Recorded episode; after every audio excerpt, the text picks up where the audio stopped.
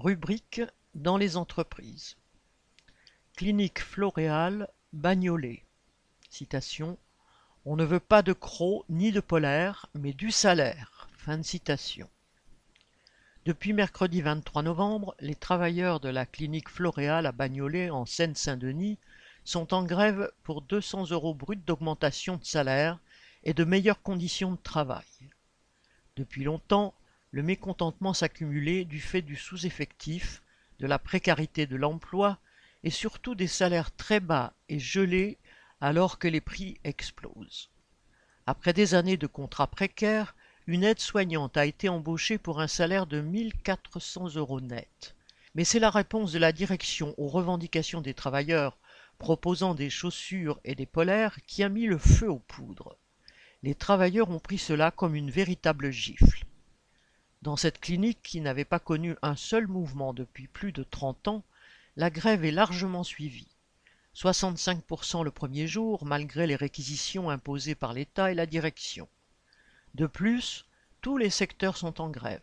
Bureaux, stérilisation, ménage, soignants, brancardiers, maintenance, etc. Avec la grève, les travailleurs ont pu prendre conscience que, sans eux, la clinique ne tourne pas. Tous les jours défilent des ambulances pour emmener les patients vers d'autres cliniques, faute de pouvoir les soigner et les opérer à Floréal. La direction fait mine de pleurer qu'elle n'a pas l'argent pour augmenter les salaires, mais c'est un énorme mensonge. La clinique a été rachetée le 15 décembre 2021 par le groupe Almaviva Santé, le quatrième plus grand groupe de cliniques privées de France.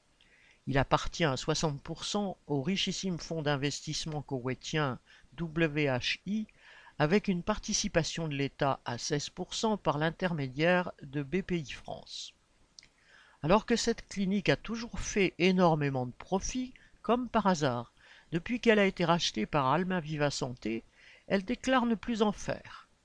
Le groupe étant constitué en groupement d'intérêt économique, GIE, cela lui permet de ne déclarer aucun profit et de faire remonter les bénéfices de chaque clinique vers la holding qui enrichit ensuite ses actionnaires en leur versant de gros dividendes.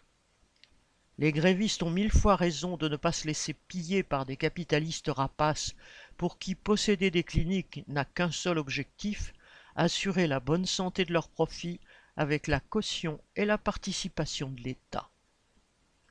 Correspondant Hello.